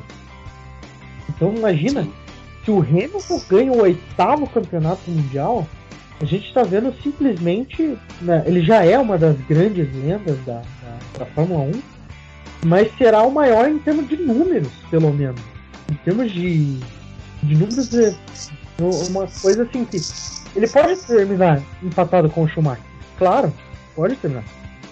Mas se ele terminar à frente, terminar com oito títulos mundiais, pelo menos, ou, ou mais, né? É, eu quero ver essa história, eu quero chegar em um momento da minha vida e falar para outra pessoa, cara, eu vi aquele. Eu vi isso acontecer, entendeu? Eu estava lá vendo. Não vai ser o. O, o Verstappen que vai vai deixar o não vai fazer eu falar, ah, eu, o Hamilton poderia ter acontecido. Não. É. é, a gente já, já, já até discutiu isso, né? É, acho que essa disputa engrandece os dois lados, né? Tipo, o Verstappen estar disputando com, se não o maior, um dos maiores de toda a história, e, e, e, e o Hamilton estar é, escrevendo esse, talvez um dos últimos, uma das últimas partes da, da, da história dele na Fórmula 1 tendo essa disputa e essa, e essa briga dentro da pista engrandece os dois lados. Então, essa discussão é, é boa, é válida, mas eu acho que para a história da Fórmula 1 é muito maior. Nem quem ganhar, quem perder. quem perder, vai ganhar ou perder. Vai perder, vai ganhar ou perder. Vai todo mundo perder. O carro vai todo mundo ganhar, né? Pelo menos a gente. Nessa temporada. Ninguém morrer não tá de bom tamanho. É, dependendo do Verstappen, não tenho certeza que isso acontecerá. Não, não, olha, você pode prever qualquer coisa, menos isso, cara. Não é que essa previsão tua, não. Não, tá maluco. Vamos, então, agora ir para aquele bloquinho onde a gente vai falar da McLaren, né? É, dá pra se pra dizer alegria que é um do bloco. Murilo. Dá pra se dizer que é um bloco. É alegria e tristeza ao mesmo tempo. Mais tristeza que alegria. Porque, cara, a gente tá vendo novamente Daniel Ricardo no ponto mais alto do pódio. O cara que tava lutando, tem aquela imagem famosa dele na corrida passada, sentado no pneu do carro, olhando pro carro assim com aquele. Né, com aquela postura triste, cabisbaixa. E agora o cara tá lá no ponto mais alto do pódio e uma dobradinha, né? Logo na casa da Ferrari. Tipo, a mesma coisa que o Corinthians ganhar do Palmeiras no Allianz Parque. mais ou menos. Tipo isso. Matheus, que é um bom corintiano, pode falar, Matheus. É um bom corintiano. Pô, cara, o que você tem contra mim, mano? Agora, eu, agora, agora, agora, agora, agora vai me explanar tudo meu tio agora. Nossa. O cara é enxerga de corintiano, o cara não tem nem vergonha na cara. O Mateus... Vou te chamar de atleticano também, não, de, de, de, de coxa branca. Até, perdi o, até perdi o fio da meada. Matheus, ele é São Paulo. a gente, é, o pessoal que acompanha a gente já deve ter percebido que o Matheus é São Paulo, que ele já falou algumas vezes aqui. Só queria. Desculpa, Matheus, sacanagem. Mas o, o que, que você achou dessa. desse momento que a, que a McLaren passa nesse fim de semana, né? Esse êxtase entre as tudo que aconteceu. Então, cara, pô, não sei quanto. Eu só não sei o número exato de quanto tempo que a, a McLaren não tinha uma, uma dobradinha, até uma, uma última vitória 2012, deles. não era? Dobradinha, se não me engano, foi 2012. Foi, acho que. Então, é bastante tempo. Foi o Hamilton. É. Cara, eu fiquei muito. Nossa, fiquei muito feliz de verdade mesmo, porque eu gosto muito do Ricardo, gosto também do Norris e ver o que o Ricardo fez, porque ele na largada ele já botou de lado no Verstappen, já botou na frente, conseguiu segurar o Verstappen por mais de 30 voltas. A gente não, acho que foi umas 25 voltas antes da, das paradas e, do acidente. Mas, cara, o que a McLaren tá passando hoje, a reviravolta que o Ricardo teve nessas duas últimas semanas, né? Porque na Holanda ainda estavam se perguntando, e ah, Ricardo, quando é, quando é que vai aparecer? E aí o cara chega em mãos, o cara classifica bem, na sexta-feira na Sprint Race, que ele consegue pegar a posição do Norris, é, passa o Hamilton, larga em segundo, é, chega pro Verstappen, bota de lado, passa. Então, cara, muito legal ver isso acontecendo de novo, ver o Ricardo ganhando a corrida, ver é, acho que um dos caras mais bem astral da, da, de toda a Fórmula 1 ganhando. É, a própria questão da equipe, assim, o Norris até falou, chegou da entrevista, falou que queria realmente terminar em primeiro, mas em segundo lugar tá de bom tamanho, então isso vê a humildade dele de correr pela equipe, é, ver como o Ricardo tá no, precisava da vitória, ter cedido ali, eu acho. Até a equipe não fez nenhuma besteira deixando o Norris passar ou reduzindo. Cara, só, só alegria pros caras. Eu acho que a McLaren tá vindo num momento muito bom. Eu acho que a, a tendência da temporada é essa. É, a gente até falou da briga, né, entre McLaren e Ferrari. Eu acho que vai ser difícil da Ferrari passar a McLaren até o final do ano. Principalmente agora. Vamos ver se o Ricardo vai manter essa pegada aí. Porque se ele acordou, se ele voltou com tudo, vai ser muito difícil para a Ferrari conseguir alguma coisa. Mas, cara, impressionante, assim. Eu fiquei muito feliz de ver o Ricardo Bueno. Te surpreendeu, Matheus? Cara, me surpreendi por tudo que aconteceu, né? Porque a gente viu o Ricardo na Holanda cabisbaixo, a gente vê o Ricardo em Monza com uma expressão totalmente diferente. Não porque como piloto, mas como o mental dele, né? A, o, a cabeça dele estava focada para ganhar essa corrida e como ele se comportou na corrida inteira. Não por questões de pilotado, porque todo mundo sabe a capacidade que o Verstappen, o Verstappen, perdão, o Ricardo, toda a habilidade que ele tem ali, inquestionável. Nicolas, você acha que o Verstappen ele sentiu 2018 voltar aquele é, calafrio na espinha, vendo o Ricardo sendo uma ameaça para ele? é que eles não estavam em Baku, né? Baku já sabe o que, o que acontecer. Engavetamento. Né? Mas enfim. Olha, cara, é, é, isso talvez é uma resposta principalmente pra gente, né? Aqui no telecast que a gente vinha boas corridas questionando o Ricardo. Com razão, obviamente, né? Porque sabendo o tamanho do. De, de, tipo, a qualidade que ele tem e com o carro que ele está guiando, se esperava muito mais até aqui. Mas nessa corrida ele conseguiu entregar e, tipo, não foi só pela, pela ocasião do, do acidente entre o Verstappen e o Hamilton. Ele realmente já vinha construindo durante o final de semana, né? Tanto é que ele largou em segundo. E. E, putz, cara, é. Nossa senhora, é muito. É, é assim, o Norris eu sou suspeito pra falar, né? Porque acho que já, já tá bem claro a minha posição quanto ao, quanto ao Norris. E o Ricardo, cara, o Ricardo é maravilhoso, é maravilhoso. Você por coroar a melhor dupla, a dupla mais simpática possível da Fórmula, da história da Fórmula 1. E talvez seja surgimento de, uma, de um novo momento para a McLaren. Há tempo ainda, né? Pensando que a gente tá acabou de passar a metade da temporada. É, pensar que é só metade da temporada, a gente viu um, uma disputa e um retorno, digamos assim, né? um ressurgimento, um renascimento do, do, é, do Ricardo. É, não confio que vá ser assim um, um, momento em que ele agora sim ele está de acordo com o carro. É, eu também acabo não, não, não sentindo essa firmeza. É, eu, eu acho que foi muito pelo o carro, ele veio para para Monza o carro da McLaren melhor, inclusive, o carro da Red Bull, né? Isso disputando diretamente com a Mercedes. Então, é, acho que o acerto do carro estava muito bom e, né, ali o Ricardo foi inteligente, foi o cara que tem a experiência dele. Dessa vez a experiência contou muito a favor dele. Então, acredito que foi a experiência do Ricardo que conseguiu colocar ele nesse, nesse momento claro que é um respiro para ele na temporada, ele conseguir uma vitória. E com certeza o Zac Brown não ia colocar o Lando na frente dele, precisando de um Ricardo para a temporada, né? Precisando de um, um cara com autoestima na temporada, né? Então ele deixou rolar, deixou simplesmente acontecer. E ele também não ia falar pro, pro Norris, ó, oh, não ataque. Né? Então ele é, foi inteligente como chefe de equipe é, foi realmente. Acho que conta muito essa liderança do Zac.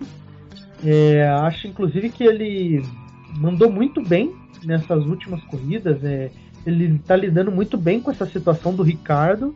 e foi presenteado com esse grande momento, né? Uma dobradinha novamente depois de muitos anos da, da McLaren, um pódio e com uma vitória acima de tudo. E não tinha lugar melhor, claro, falando como um, agora sem a emoção de um torcedor, mas mais como um, é, alguém que está comunicando as pessoas. É, na casa do rival, né? Na casa do maior rival, do rival histórico da McLaren, né? Ser em Monza a vitória. Então é mais simbólico ainda, é muito simbólica essa vitória. E essa temporada ela tá sendo muito simbólica por si só, né? Tá acontecendo muito dessas situações que são atípicas. E é muito bom a gente, é muito legal a gente ver outros pilotos vencerem as corridas, né? A gente vê além de Hamilton, além de Verstappen, a gente vê é, a Fórmula 1 como um todo.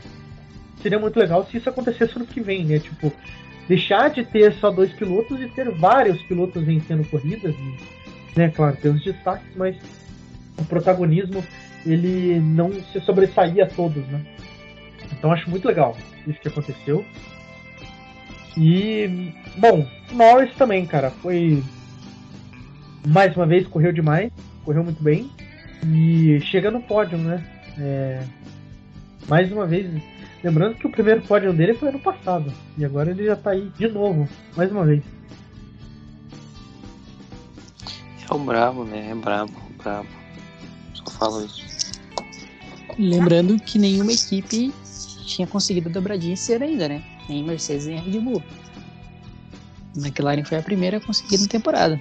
Deu ali na ainda ganhando e faz a dobradinha do primeiro do ano aí. É. Você, Murilo, como você, como você é torcedor Ferrari, você acha que a Ferrari, depois dessa grande vitória de McLaren, consegue entrar na briga de novo? É, só ainda tá na briga. A diferença não é tão gritante assim, é de uma corrida a diferença agora entre, entre os dois. É, e nessa temporada pode se esperar tudo. Inclusive, depois do Ocon ter vencido uma corrida, você pode esperar tudo nessa temporada, cara. Você pode esperar uma Ferrari ganhar. acho que só a Haas. E olha que eu posso morder minha língua ainda, né? Falando no desse. Mas acho que só a Haas não, não tem a possibilidade de compor um pódio ali. Mas. É, eu acho que ah, é, isso na verdade só animou, só aumentou os ânimos, porque o próprio Matia Binotto cresceu muito como gerente de equipe nesse ano. Não sei se vocês concordam comigo, mas do ano passado para esse ano ele mudou bastante, ele melhorou muito a capacidade de gerir a, a equipe da, da Ferrari. Murilo elogiando Binotto. Ele tá esquisito hoje. Não, eu, eu, não ia nem comentar, né? Eu ia deixar, eu ia deixar passar batido, né? Porque senão ele vai falar que eu tô pegando o pé dele, mas tudo bem. Mas você lembra como que era no começo da temporada passada, né? eu, eu, elogiar, eu desci elogios ao Binotto, porque 2019 dele foi bom. Só que 2020, cara, nossa, eu cheguei, eu cheguei a xingar o Binotto. Desculpa, Binotto, eu sei que você escuta a gente. Eu... Provavelmente. Mas tá melhor. Como gerente de equipe, ele tá bem melhor. Bom, sai um pouquinho dos holofotes também, né? É, se escondeu um pouco. Bom, vamos agora para o bloco de notícias. hoje tem bastante Aston Martin, né? Falando nesse bloco de notícias, né, Matheus? É, Murilo. Foi confirmado, né? Tanto o Vettel quanto o Stroll. Né, Stroll. Sacanagem. Mas os dois estão confirmados pro, pro grid do ano que vem. Vamos ter o nosso menino Stroll. Nada muito surpreendente essa renovação. É, tinha gente, tinha gente falando que o Vettel poderia sair. E eu falei, não, os caras estão sacanagem que os caras estão cogitando isso. Ah, saída do Vettel, inclusive, ainda mais a, essa temporada dele mesmo tendo altos e baixos, é. Pra Aston Martin, né, pensando como aí, os grandes businessmen da Fórmula 1, eu acho que. E como que eu posso dizer? É... Muito improvável. É, muito improvável a saída dele, né? Mas enfim, legal, né? Nessa colocada novamente dos pilotos. Mas temporada. Eu só acho que era questão de tempo. Eles só esperaram a movimentação do mercado de pilotos ficar mais acirrada para não ficar muito aquela. É, como que se diz? Aquelas especulações, né, digamos assim. Outra notícia, dessa vez eu vou deixar pro Nicolas falar sobre justamente negócios relacionados à Aston Martin. É, os caras estão vindo bala, né, fio? Os caras estão. É, postaram no momento que a gente tá gravando há poucos dias. É, postaram nas redes uh, o projeto da, da futura fábrica da Aston Martin. Pensando uhum. Fórmula 1, tipo, com visão para a Fórmula 1. Ou seja, interessante. Chamou atenção. Né? É aquela, aquele planejamento a longo prazo que a gente estava falando, porque isso representa muito. É aquilo que eu tinha comentado anteriormente sobre a expectativa da Aston Martin para não só essa temporada, não só a temporada que vem, mas com a Aston Martin para um todo dentro da Fórmula 1. Talvez a Aston Martin tenha com esse projeto Williams, digamos assim, a é, Williams ela começou meio despretensiosa e ficou com, por longos anos, né? Está por longos anos dentro da Fórmula 1. Assim, é, garantir o seu espaço, digamos assim, né? Se tornar um grande, uma grande montadora dentro da, uma, uma marca dentro da Fórmula 1. É, os caras são bravos. E assim, é, a questão é só se manter. Quer dizer, dinheiro ele tem. Dinheiro homem tem, né? Mas. Ele é... tem o, o, código do dinheiro infinito do GTA. É, mais ou menos isso. Mas a questão é só eles se manterem. É se manter na Fórmula 1. Porque com isso a exposição que eles terão e, e tendo esse projeto, essa visão de futuro, tem, tem tudo para crescer mesmo. Bom, agora eu vou dar a notícia de Aston Martin, que eles correram com um carro diferente, né? Fazendo aí uma alusão, fazendo uma propaganda. Bom, os caras são no marketing, né? Do novo filme do 007, um, um Bom Dia para Morrer. É, inclusive é o último filme do, daquele, do 007 atual. Eu gosto dele. Do, do 007 é bom, cara, não tem nome. Né? do 007 atual. Eu esqueci o nome do, do James Bond. Ah, eu não faço a mínima ideia. Você lembra o nome do cara só? Não. Pesquisas. O Matheus simplesmente largou. Depois ah, eu tô aqui, cara. Pô. 007 atual. É os. Sei lá. James Bond. Greg. Daniel Greg. Daniel Greg. Então, eu gosto dele. pra variar, eu não sei o nome do cara, mas enfim. É... Legal, né? Os caras fazendo isso. A gente já teve isso outras vezes dentro da Fórmula 1, inclusive com a Red Bull Matheus, né, Matheus? Pois é, né? né? Alguém lembra aí da, Red Bull estilo Star Wars em 2005? Ah, como era legal. Ela foi né, pro GP de Mônaco daquele jeito. Inclusive, os, o, teve na, na época aquela propaganda com os mecânicos da Red Bull usando roupa de Stormtrooper, né? Se fosse levar bem ao pé da letra, eles não iam acertar ali na hora de trocar o pneu, porque Stormtrooper não acerta um tiro, né? Então, é verdade. Eles não iam, não iam conseguir fazer a troca de pneus, né? É, fizeram, fizeram todo um esquema, né? Na própria corrida também, o carro né? era todo customizado com, com Star Wars, a pintura e tudo mais. Foi bem engraçado, cara. Bem engraçado ver a fotinha do, do Horner do lado do Chewbacca. Bem engraçado. e, o, e o Horner novão, né, cara? Parece que não é a mesma pessoa. O Horner novão já tinha calvície. Cara, que é de sacanagem. Muito dinheiro, preocupação. É, muita preocupação, realmente, né? Ele tinha o Cutter na, na época ali. De toda forma, né, a, a Aston Martin colocou uma skin ali diferente, fez bastante propaganda do filme. Faz sentido, né? Eles são os caras que tem a, o carro do James Bond em específico. Colocar o James Bond pra correr, corre mais que o Stroll, certeza. Palavras duras. Não, Laura dura mesmo. Será que o, o Matheus. Eu queria chamar primeiro aqui o Nicolas. Nicolas, Hum. será que o Matheus é um piloto melhor do que o Stroll? É sem sombra de dúvidas. Matheus, Na casa de aposta eu sou mais Matheus. explica pro pessoal que tá boiando aí por que, que a gente tá comentando isso. Ah, Jogador, então. jogador caro, né, fio? Tá jogando na neve, tá jogando na neve. Não, brincadeiras à parte. É, a gente comentado semana passada, né? Que eu tava. Eu começar um campeonato de Fórmula 1 um dia online, né? Um de verdade, né? Quem. Quem dera se fosse, né? Mas pelo campeonato do Xbox One, pela Copa Rubens Barrichello do Xbox, e a gente correu na, no Baku. Né? Eu representei o grande Ocon, meu grande Ocon amigo, vou até mandar um abraço pra ele.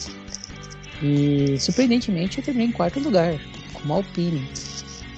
Então, o pai começou brabo, mas achei que ia levar um pau, Foi mas então. tá bom. É isso aí, o Matheus terminou na primeira, na estreia dele, ele terminou em quarto lugar. É, é um futuro brilhante pra esse menino. Ele Lembrando, lembrando quando eu larguei em nono, tá? No classificatório. com a, com a AlphaTauri em que grande prêmio? Com qual grande bem qual com a AlphaTauri? É. Uma boa pergunta, cara. Não O cara sabe, corre, não não sabe. Não, mentira, eu sei sim. Eu vou correr com a AlphaTauri no GP do Brasil, no penúltimo. Você sabe que você vai ter que correr com o Tsunoda, né? Ah, não, não, com certeza. Dada a altura, não tem nem outra escolha. É, os caras já perguntaram quem tá escutando. Ele é japonês? Não. É só porque o Matheus tem um e dois de altura. Mas, e voltando ao campeonato, a próxima corrida agora vai ser domingo. A gente tá gravando numa quinta-feira, eu acho. Hoje é quinta? Eu acho. Hoje, hoje é quinta. A gente tá gravando numa quinta- tá gravando na quinta-feira. No próximo domingo agora, dia 19? 19. Vai ter o grande GP do México. E eu vou correr com a Mercedes, do grande Bottas. Do Bottas ainda. Ah, você vai com É. botas? Eu vou ir com o Bottas, né? Tem que respeitar a hierarquia, né? O cara Boa meu, sorte. meu companheiro de equipe é mais experiente, né? A gente tem que respeitar os mais velhos. Não vou ser igual outros carinhas aí da Fórmula 1 que já entra mandando em tudo. Entendi. Vou ser humilde. Pô, Agora eu tô. Mas de, tudo, de toda forma, vamos desejar boa sorte pro Matheus, que ele tem, mais, tem que ter mais sorte que juízo, né? Pra estar correndo com ele na Fórmula 1. É, Brincadeiras à parte, o Matheus correu bem, correu. é, E, e o curioso é que ele estreia com o Ocon, né, cara? Tipo, logo o cara que deu visibilidade pro Matheus aí no mundo da Fórmula 1. Cara, o Ocon é brabo, cara. Deu visibilidade? Que deu, que deu a passagem dele pra Paris, né? É, Que eu não soube ainda mais, não soube da passagem, mas tá bom. Ele vai ser chutado, vai jogar ele num cargueiro pra ele cortar. num, num container em direção a Paris. Essa, é essa é só a passagem, Matheus. Ele chega lá, ó Paris, ele olha, tá tudo em chinês. No... não tem uma mini, Putz, mini torre Passou de- do ponto. Tem uma mini torre Eiffel na, em Las Vegas, Estados Unidos. Tem Tóquio também, né? Tóquio é. também. Porque Las Vegas fica no meio do deserto. Não tem como te enviar de cargueiro lá. Tem avião cargueiro, cara. Um cargueiro voador, seria o cargueiro do Vingadores. É, Mas enfim, é isso aí, né? Corri em quarto aí, cheguei em quarto. Foi, foi interessante porque eu consegui não bater na curvinha do castelo, que eu achei que eu ia bater. Então eu tô melhor que melhor o Sainz. melhor que o Leclerc. Isso aí. Vamos aí, vamos ver que dá a próxima corrida aí. Eu tô em quarto no campeonato, né? De pilotos e segundo no terceiro no campeonato de construtores. Junto com meu colega. Tá, enfim. É, Falando agora, pra finalizar, que a Netflix lançou mais um conteúdo de Fórmula 1. Lançou dessa vez um documentário do Michael Schumacher. A expectativa é grande, né, Nicolas? Apesar que a gente está gravando o podcast aqui, já lançou. Só que a gente. Não assistiu. Pra não, É. pra não chegar no podcast aqui já ter alguma noção, não soltar alguma coisa que deve soltar. Porque vai ter conteúdo, vai ter o podcast do Schumacher. Vai, vai, vai ter um especialzinho. É, a gente tá gravando no, no dia seguinte ao lançamento. É, pelo, pelo que já tem aparecido nas redes, tá muito interessante. Já tem alguns. Já vi alguns spoilerzinhos. É, parece estar bem emocionante. Então o hype tá grande. Eu não sei se vocês viram aquela imagem, eu vou colocar no, no, no Instagram do Jogada, é, pedir para colocar pelo menos, que um artista alemão, inclusive, fez uma arte, fez uma um grafite sim. na parede, eu não sei se era num prédio, onde que é exatamente, que é um, ser um pôster da, do, do documentário, onde aparece que a Ferrari de 2004 parece que ela tá saindo da parede, né? É meio que em 3D, né? Muito É foda. muito incrível, é- sério, eu não sei quem é o cara que fez isso, mas de toda forma sinta-se elogiado. Obviamente que ele tá escutando a gente, mas de toda forma. Com certeza. Cara, é incrível a arte desse cara. Ficou, hein? Né, se, se a gente conseguir achar aí o nome do cara, o nome do artista, a gente coloca em algum lugar. Pra descobrir, eu falo em um momento. o Matheus largou, ele não gosta do Schumacher. Pô, É. eu tô, eu tô louco pra assistir isso aí, cara. eu, não, eu não recebi spoiler ainda, eu tô, eu tô safe.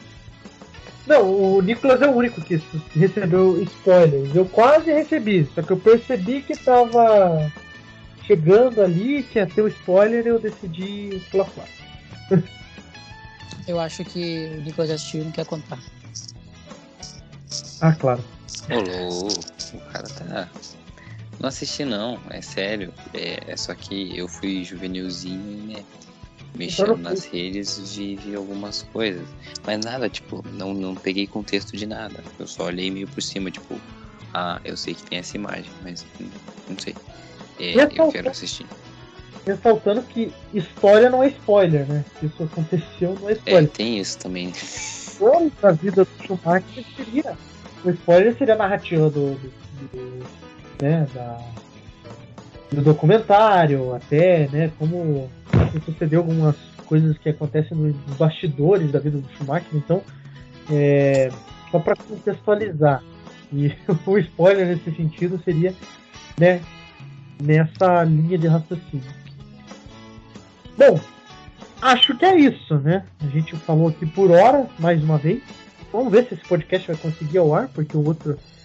É, Galera, o da Holanda era para ser postado no dia seguinte da corrida para E não tá indo, Deu ruim. simplesmente deu ruim. Mas a gente vai dar um jeito, nem que poste no fim da temporada, mas a gente vai postar esse podcast. Muito obrigado, Nicolas. Imagina, Murilo, eu que agradeço mais uma vez. E agora é assistir o, chu- o documentário do Schumacher e esperar a corrida da Rússia. E, e- a gente vai fingir que a gente é, falou pro pessoal que ia ter narração do jogo do Santos e Atlético e não, e não teve. Isso daí é apenas um delírio coletivo. Né? pessoas deliradas. É... Matheus, obrigado mais uma vez. O piloto, agora sim, né? O piloto do Acelecast. A gente tem- tinha que abrir uma equipe, fazer Vamos. um. O Matheus, ele, já que ele tem A Celecast Racing. Ele fazer um Acelecast Racing com uma equipe amarela e dourada. Amarela, amarela e preta na, no, no Fórmula 1. Criar lá. Eu sou parceiro, hein? Oi, Daí- sou parceiro. Tudo bem? O que você acha? O meu passe é, o meu passe tá, tá baixo, cor de graça. Ah, Olha então tá excelente. É. Tá excelente. De graça cabe no, de, de graça cabe no nosso budget, né, Murilo?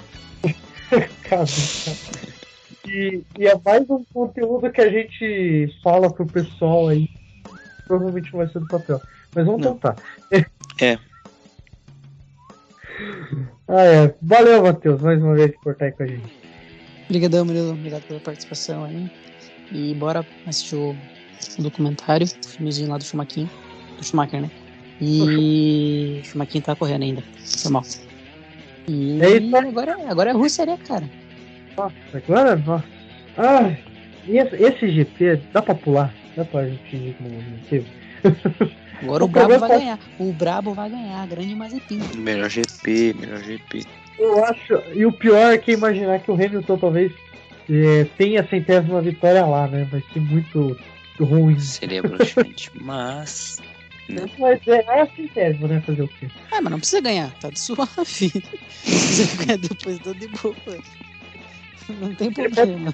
99, né? 99.1, daí a centésima próxima. É, pula, pula a Rússia. Desconsidera.